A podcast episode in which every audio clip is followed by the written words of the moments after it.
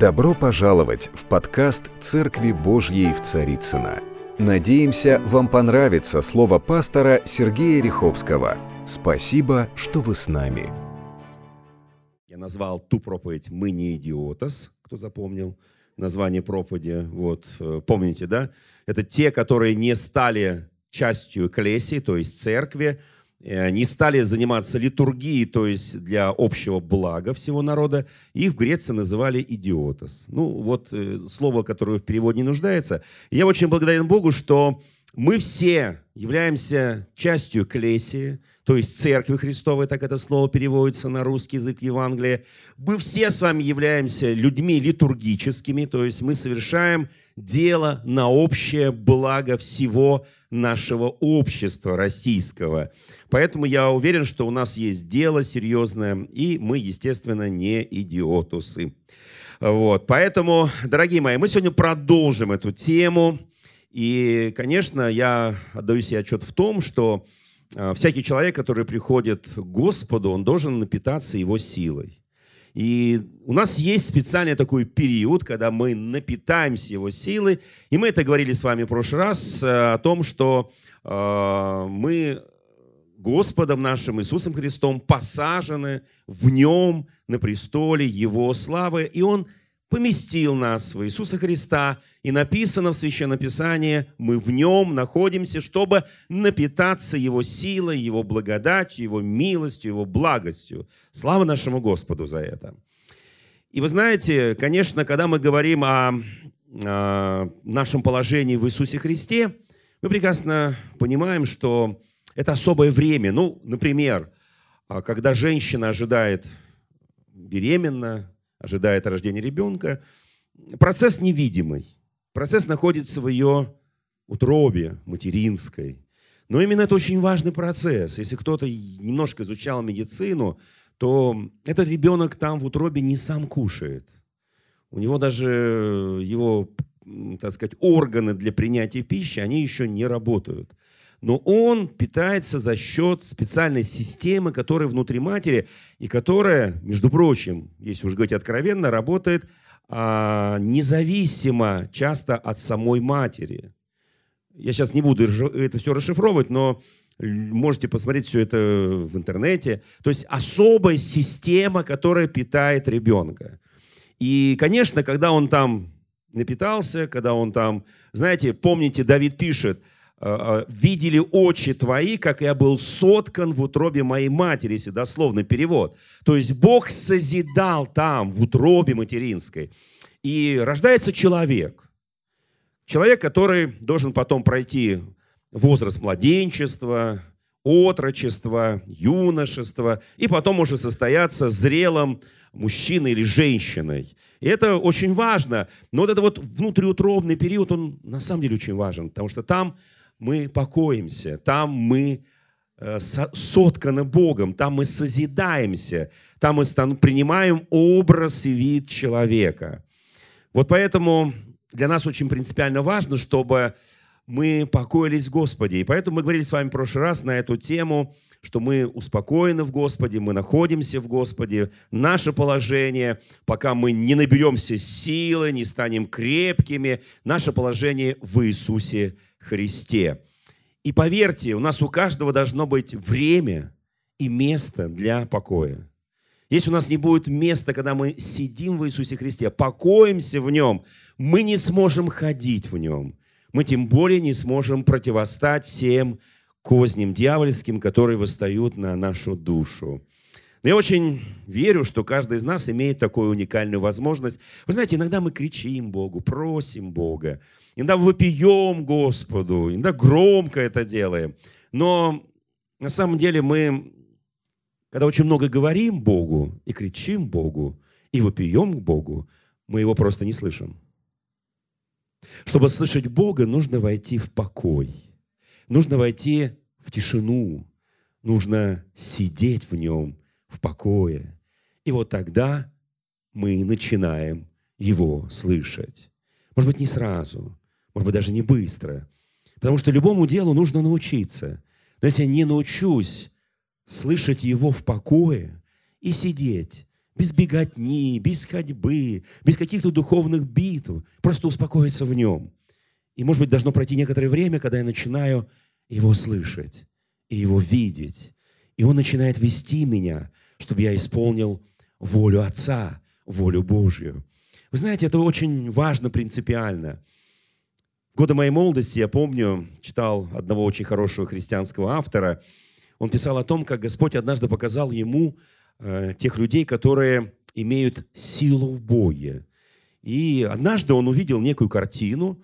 Э, это была реальная картина в реальной церкви, что, и он это описал в своем произведении духовном – он видит картину, как несколько драгоценных сестер молятся Господу во время молитвенного служения – и одна драгоценная сестра, она просто выпьет к Богу, она плачет пред Господом, она ревностно, дерзновенно возвышает свой голос, и просто она вся вот такая, знаете, вот, и он посмотрел, она исполняется духом, она молится на языках, он посмотрел на нее и сказал, о, драгоценная сестра, как она ревностна, как она любит Бога. Вторая сестра, может быть, не так эмоционально молится, не так вот э, дерзновенно, а просто она, она то то запьет, то немножко успокоится, да, вот. И он подумал, ну, это, наверное, менее дерзновенно. Потом он увидел третью сестру, которая стояла в сторонке и просто тихо молились, ее губы еле шевелились. И он подумал, наверное, у этой сестры есть большая проблема в отношениях с Богом. Знаете, такой классический пример на самом деле.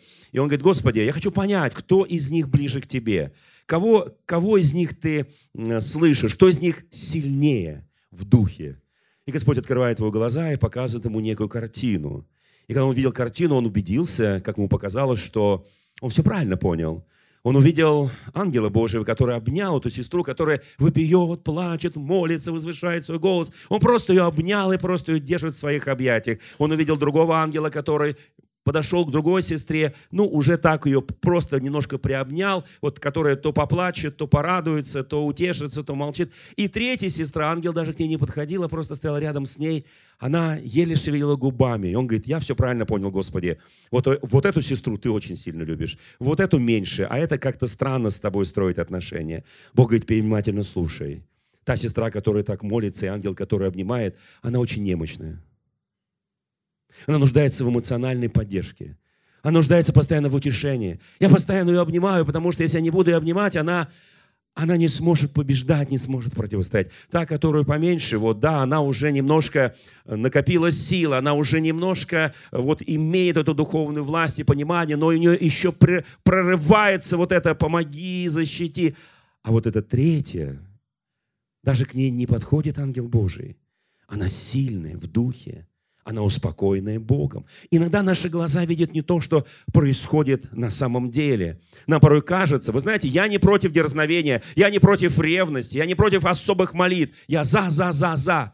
Но очень важно войти в покой Божий. Место Священного Писания, о котором мы с вами говорили в прошлый раз, это знаменитая история о трех юношах Сидрах, Месаха и Авденага. Это уникальнейшая история, которая говорит о покое в их сердцах, о полном доверии Господу. Они поместили себя в него, и они абсолютно доверяли ему. Мы видим, какой разгневанный царь, когда они ему сказали, нет, они не дерзили ему, и сказали вот эту фразу, которая может как э, э, расцениться как некая дерзость, наверное. Они сказали, нам нет нужды говорить тебе, царь, что мы не будем поклоняться золотому истукану. Мы не будем это делать. Вы знаете, вот это вот состояние абсолютной уверенности, они не кричали, они не вопили, они не рвали на себе одежду, не говорили, вот ты сейчас увидишь, царь, Бог, которому мы служим, силен нас защитить, скажут они. Но если даже и не так, если даже нам придется пострадать за нашего Бога, знай, царь, мы не поклонялись истуканам и идолам, и твоему золотому истукану, мы поклоняться не будем. Знай, царь, мы сохраняем верность нашему Господу. Не Вавилон изменил их, а они изменили Вавилон. Они привнесли культуру в этот языческий мир, культуру Божьего Царства, культуру поклонения живому Богу. Друзья мои, они раздвинули стены храма и открыли людям доступ к живому Богу. Я хочу, чтобы мы понимали эти вещи. И всего трое – Помните, мы говорили, а где же Даниил? А вы знаете, Бог иногда закрывает других. И даже мы не знаем, где он стоял в этот момент, когда царь Навуходоносор поклонялся этому истукану. Мы не знаем, где находился Даниил, но мы знаем, где находились эти три юноши. Знаете, прежде чем мы, помните, я остановился как раз в тот момент, когда он прогневался на них, растопили печь в семь раз сильнее и бросили их в горячую печь. Вот на этом момент мы с вами остановились. Давайте мы кое-что вспомним еще. Величайший мессианский пророк Исаия, вот что он говорил. Это очень важно вспомнить, когда мы говорим о неком покое. Итак, 30 глава книги пророка Исаия. «Горе непокорным сынам, говорит Господь, которые делают совещание, но без меня, и заключают союзы, но не по духу моему, чтобы прилагать грех к греху. Все, что мы делаем без Господа, это приложение грех к греху. Это все, что мы делаем без Него, мы заключаем союзы, делаем совещания. Но если там нету Его, если мы не уверены в Нем, если мы не успокоились в Нем, если мы не сидим в Нем, и дальше, не вопросив уст моих, идут в Египет, чтобы подкрепить себя силой фараона и укрыться под тенью Египта. Вы знаете, наша сила только в Боге. Мы не можем подкрепить себя силой фараона – он говорит, горе им, что если они делают. У нас сила от Бога. Фараон не может обогатить нас, мы не можем укрыться в нем. Но сила фараона будет для вас, написано, стыдом и убежище под тенью Египта бесчестием. Вот так говорит Священное Писание – в другом месте Священного Писания, там же у Исаии написано, во второй главе, 22 стих, «Перестаньте надеяться на, на человека, которого дыхание в ноздрях его, ибо что он значит, человек, на которого вы надеетесь, а не на живого Бога». Я очень хочу, чтобы мы понимали, когда мы успокоились в Боге, когда мы сидим в Боге, когда мы в Иисусе Христе – Люди, которые будут смотреть на нас, люди, которые смотрели на Сидраха, Месаха и Авденага, они понимали, что они абсолютно спокойны, они абсолютно уверены в своем спасении. Но даже если царь нас не спасет Бог от силы огня, знай. Потому что это очень важные слова. Это вот, знаете, как гвозди вбивают. Мы не поклонимся твоим истуканам, ни золотым, ни серебряным, ни деревянным. Мы не поклонимся и не будем им служить. Вы знаете, и вот что написано дальше. Здесь, в 30 главе пророка Исаия сказано, что сила фараона – ваше бесчестие, ваш стыд. И дальше сказано, я перехожу через несколько стихов, «Ибо помощь Египта, 7 стих, будет тщетно и напрасно. Потому я сказал им, сила их сидеть спокойно. Скажи соседу, сила твоя сидеть спокойно в Боге. Сила наша сидеть спокойно в Боге. Не поколеблись. Послушайте, когда я нахожусь, и когда я показываю всем своим видом, своим духом, душой и телом, что я в покое, в присутствии Господа, то все враги, они рассеиваются я лишаю их подпитки, я лишаю их власти, я тверд и мужествен в своем уповании – и вы знаете, и мы знаем, что вот это место Священного оно стало, э, собственно говоря, темой сегодняшней проповеди. 31 глава книги пророка Исаия. «Горе тем, которые идут в Египет за помощью, надеются на коней, полагаются на колесницы, потому что их много, и на всадников, потому что они весьма сильные, а на святого Израиля не взирают и Господу не прибегают, но премудр Он и наведет бедствие на тех, кто полагается на силу египетскую. Здесь написано, египтяне люди, а не Бог. Кони их плоть, а не дух. И прострет Господь руку свою, и споткнется защитник, и упадет защищаемый, и все вместе погибнут. Пятый стих. «Как птицы птенцов, так Господь Саваоф покроет Иерусалим, защитит, избавит, пощадит и спасет». Я верю в это.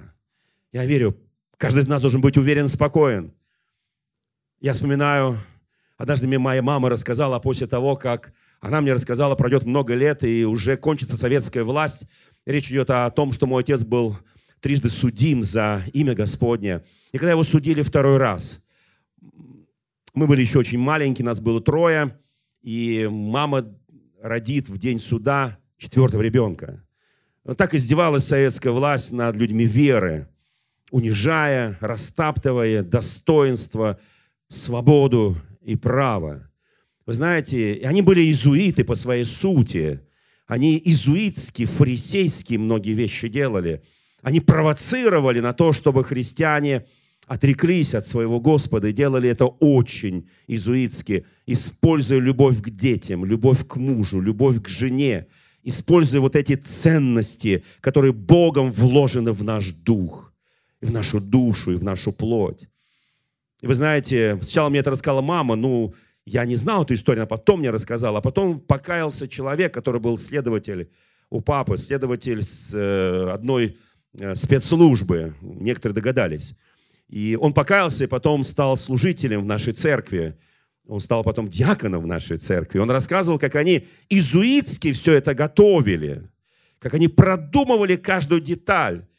Они уговорили маму, чтобы она за несколько дней до суда она уже была беременна, уже последние дни ходила. Это было, ну, изуитски, в матросской тишине, где сидел мой папа. Потом, когда я стал членом общественной палаты и проверял московские СИЗО, я нашел эту камеру, где сидел мой отец. Я могу себе представить там в этой камере вот эту сцену, когда следователи ввели мою маму, и там еще был и кинооператор, потому что потом был показан фильм «Это тревожит всех». Когда я смотрел этот фильм, когда судили моего папу и его драгоценного брата в Господе, Ивана Петровича Федотова, они сидели на скамье подсудимых абсолютно спокойные. Их бросали в этот огонь. Они были абсолютно уверены в том, что они делают. И маму попросили войти, чтобы она сказала ему просто, Василий, пойдем домой. Там дети ждут. Ее к этому моменту уже уволили с работы. Советская власть издевалась по полной. Вы знаете, она вошла и сказала, мой дорогой муж, иди за Христа, я подожду тебя. Она родит в день суда. Вы знаете, на самом деле, друзья мои, очень благодарен. И мой папа, он даже не шевельнулся. Они хотели, чтобы они бросились друг к другу, заплакали, их плачущих утащили, чтобы это все это снимала камера. Вы знаете, я очень благодарен Богу за моих родителей. Их сила была сидеть спокойно, быть уверенными в деле Божьем.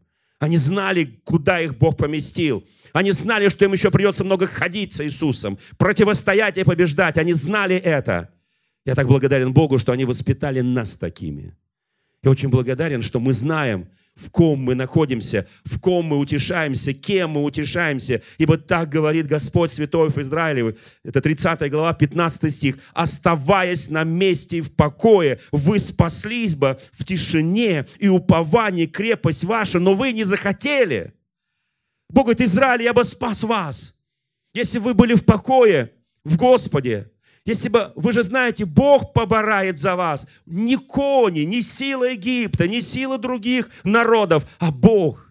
А ваша сила сидеть спокойно. Если бы вы оставались на месте в покое, вы спаслись бы в тишине и уповании крепость ваша. Но они сказали, мы не хотим. Я очень хочу, скажи соседу, я хочу находиться в покое. Я не хочу надеяться на конников, на всадников, на силы иных народов, иных сил. Моя сила в Господе. Я спокоен в Господе. Я нашел себе место покоя. Вы знаете, помните, знаменитый один величайший псалом, который говорит, когда пойдут долины смертной тени, не убоюсь, ибо его посох и жезл его успокаивают меня, успокаивают меня. Они вводят меня в состояние мира и покоя. И я уверен. Вы знаете, когда брах начинает наш, нас искушать, он ждет, когда ты сорвешься, когда ты начинаешь плакать, кричать, вопить. Господи, защити, Господь. Мы на самом деле обращаемся к Господу. Но давайте посмотрим, как вели себя эти драгоценные люди. Вот написано в третьей главе книги Даниила – и так их бросают сии три мужа, Сидрах, Месах, Авденага, упали в раскаленную огнем печь связанными. А те, кто бросали их, они были опалены огнем и сожжены. И так они находятся в этой печи связаны. Три человека связанные. Я не, не уверен, что кого-то бросали когда-либо связанным куда-то. Я сейчас не о печи говорю вообще. Когда ты связан, тебя бросают. Это даже не сидеть, а это просто лежать. Это лежать в Боге. Есть сидеть в Боге, а есть лежать в Боге. Тебя просто бросают туда. Знаете, ты связан. На тебе твоя одежда, головные уборы. Их даже не стали снимать, они для них были нечистыми, потому что они отказались поклоняться золотому стукану идолу. И в следующее мгновение, в следующее мгновение Навуходоносор, царь, изумился. Я знаю, что изумляет царей. Я знаю, что изумляет президентов. Я стоял недавно в э, Америке, э, Нэшвилл, Северная Каролина, на похоронах Билли Грэма. И там стояли сильные мира сего, президент США с его женой, вице-президент с его женой, сенаторы. Там стояло их целые-целые вот ряды. Послушайте, они изумленно смотрели на гроб с телом этого человека. Они пели наши гимны вместе. Великий Бог, о благодать и другие известные гимны. Им даже слова не дали. Президенту США. Послушайте, друзья мои, они стояли в изумлении, как они увидели, как уходят в дом отца праведники. Навуходоносор изумился, изумился. Он вскочил, он пришел в движение, он только что гневался, он только что, он только что просто возненавидел этих юношей и сказал, растопите сильнее печь. И поспешно встал и сказал вельможам своим, не троих ли мужей бросили мы в огонь связанными? Они в ответ сказали царю, истинно так, царь. На то он сказал им, вот я вижу четырех мужей, не связанными, ходящих среди огня, и нет им вреда, и вид четвертого подобен Сыну Божьему. Вид четвертого подобен Сыну Божьему, как огонь сжег их веревки, но не опалил их одежду, не опалил их кожу, не опалил их волосы. Послушайте, и они ходили не одни, с ними ходил четвертый. Царь Навуходоносор разумился, он говорит, как, откуда он взялся? Он подобен Сыну Божьему. Он подобен Сыну Божьему. Послушай, друг, дорогая сестра, дорогой брат, не бойся ничего в этом мире. Не бойся ничего в этом мире. Будь в покое, успокойся, успокойся в Боге. Даже если тебя бросают в печь, раскаленную огнем, за то, что ты верен, за то, что ты не поклоняешься истуканам, ты не служишь идолам, ты служишь живому Богу, ты живешь праведно, целомудренно, свято, ты не делаешь беззакония, ты всей своей жизнью соль земли и свет этого мира. Послушай, не бойся, не бойся, скажи, если даже царь, Бог не защитит меня, я все равно не поклонюсь твоим истуканам. Абсолютно абсолютная вера, он, они находились внутри. Наша сила, ваша сила, моя сила сидеть спокойно в Боге. Вы знаете, когда я общаюсь со многими политиками, чиновниками, они говорят, слушайте, ну, вы что такой всегда спокойный? У вас что, нет проблем? Я так подумал про себя, мои бы вам проблемы. У меня с Богом нет проблем. У меня еще есть нерешенные вопросы. Мы их обязательно решим. И не обязательно я их все решу, как я хочу. Я буду решать их, так хочет Бог. Иисус молится на вержение камня в Гефсиманском саду, и ангел Божий приходит к нему. Он просил Господа, он просил Отца, доминует меня чаша сия. Доминует меня чаша сия, это означает, пусть она пройдет мимо, я останусь в стороне. И потом приходит успокоение в Боге, успокоение в Отце. Потому что написано, что Иисус, там, помните, мы читали это к Ефесянам, Он поместил Иисуса Христа на престол славы рядом с престолом Отца. И приходит уверенность, и он говорит фразу, я рекомендую всем такую фразу выучить. Впрочем, не как я хочу, как хочешь ты. Вы знаете, хочется, чтобы было по-нашему. Хочется было, как мы хотим. Вы знаете, пройдет несколько глав, шестая глава книги пророка Даниила, и там написана другая история – там написана история, когда завистливые люди, а вокруг нас много завистливых людей, которые подглядывают за нашей свободой в Иисусе Христе. Потому что мы не делаем вот это, вот это, вот это. Не потому, что мы такие уж очень высоконравственные, потому что мы помещены в Иисусе Христе. И Господь, не, мы оттуда не можем делать зло и преступление, беззаконие. Послушайте, они смотрят на нас и говорят, ну как бы тебя соблазнить-то? Ну как бы сделать так, чтобы ты делал как мы? Ты, мы грязные, чтобы ты был грязный, чтобы мы все были грязные. Вы знаете, драгоценные мои, Я очень хочу, чтобы мы знали. И когда они подсмотрели за свободой Даниила, и они сказали, мы поймаем его на том, мы найдем, мы найдем, помните, там написано, мы найдем предлог в законе его Бога. Поверьте, люди, которые нас ненавидят, они сейчас хорошо изучают Библию, в отличие от многих христиан. Мы с вами читаем вот этот год Библию, кто помнит, да? В отличие от многих наших христиан, многие люди, вот эти изуиты по духу, они изучают Библию, чтобы найти против нас предлог в законе Бога нашего. И там написано, мы увидели, что он каждый день, три раза в день открывает окна и молится. Он открывает окна и молится. Мы сейчас найдем предлог. 30 дней. Указ. Царь, пиши указ. Закон Медяна Персов. 30 дней никто не молится. 30 дней. Вопрос а Сидрах, Мисах и Авдинага, они молились эти 30 дней? Они открывали окна? Да, да, да. Но они были им недоступны, потому что после огня к ним каждый боялся подойти. Вы знаете, послушайте, вот здесь написано, как интересно, да. Тогда подошел Навуходоносор к устью печи, раскаленной огнем, и сказал, Сидрах, Месах, Авденага, рабы Бога Всевышнего, выйдите, подойдите. Тогда Сидрах, Месах и Авденага вышли из среды огня, и, собравшись сатрапы, наместники, военачальники, э, завистники царю усмотрели, советники его усмотрели, что над телами мужей сих огонь не имел силы, волны, волосы на голове не опалены, одежды их не изменились, и даже запаха огня не было от них. Послушайте, когда ты с Богом, когда ты помещен в Боге, когда ты выходишь из силы огня, даже запаха этого огня нет на тебе. Ты не испачкался этим огнем. А у меня вопрос, а вот четвертый, он там остался или нет? Или он тоже вышел с ними?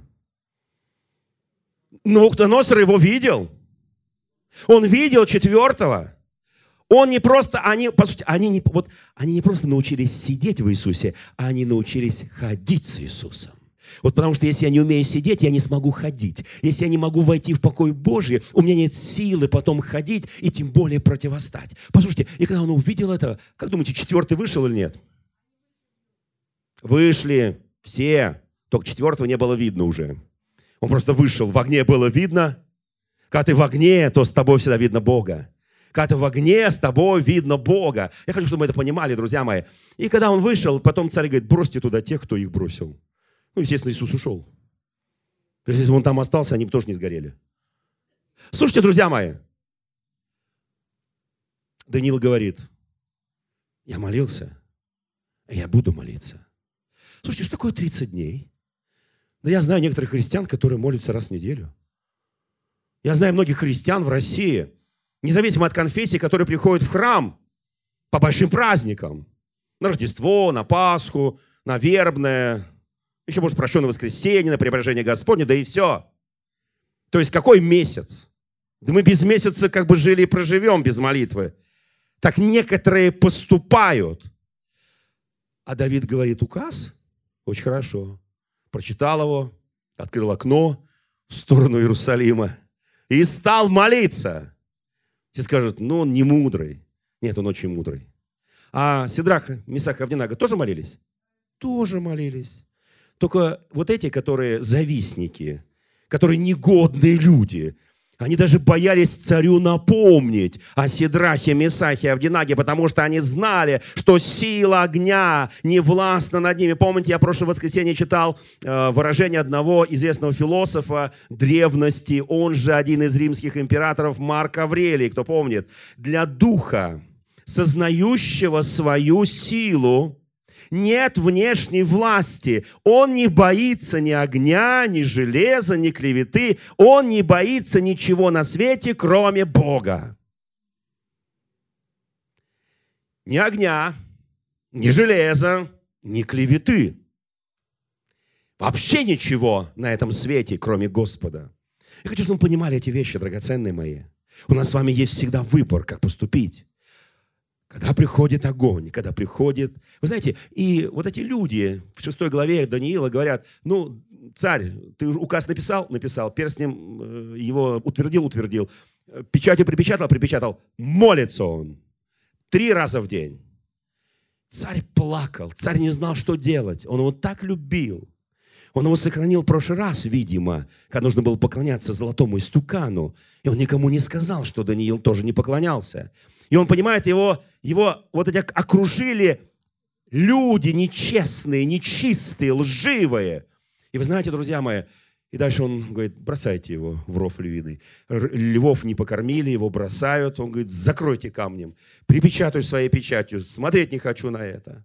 И он ушел и плакал. Написано, он очень сильно расстроился, он плакал. Он не мог уснуть всю ночь. Сколько надо, чтобы лев съел человека? Голодный лев. И ров со львами. Сколько? Несколько минут, пять минут. Царь не спит всю ночь, утром приходит туда. Даниил, Даниил, жалобным голосом. Бог, которому ты служил и служишь, спас ли тебя? Царь, я здесь, живи вовеки, царь. Он говорит, вытаскивайте его быстрее. Слушайте, там запаха льва тоже не было. И львов тоже.